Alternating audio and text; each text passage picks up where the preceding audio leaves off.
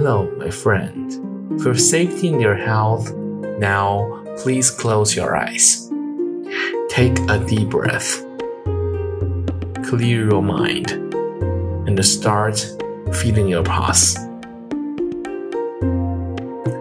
Hello, my friend.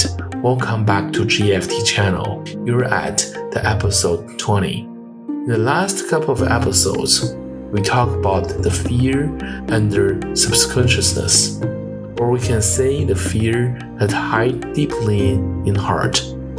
This type of fear is one of the main reasons we lost connection to our peace.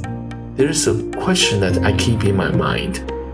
What is difference between the fear in heart and the being terrified by those fearful objects such as horror movies? My understanding is the fear and the subconsciousness doesn't necessarily make us directly feel the fear.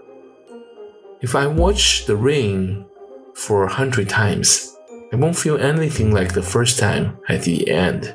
When we get used to it, our feelings are numbed as our senses. The direct cost of our fearful feelings will gradually become less effective. The worst part we haven't really lost fear. In contrary, it is just hide deeper and deeper, and may be excited by many other ways. Maybe a ringtone, a screaming by baby, or decision to make.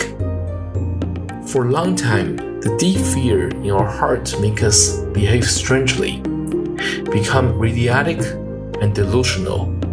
What I want to get rid of is the fear and the subconsciousness, the one deeply hiding my heart. This is the end of the show today. Thank you for your time and your faith with God. Now, please take another deep breath.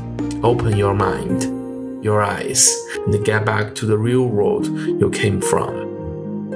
May the God bless you.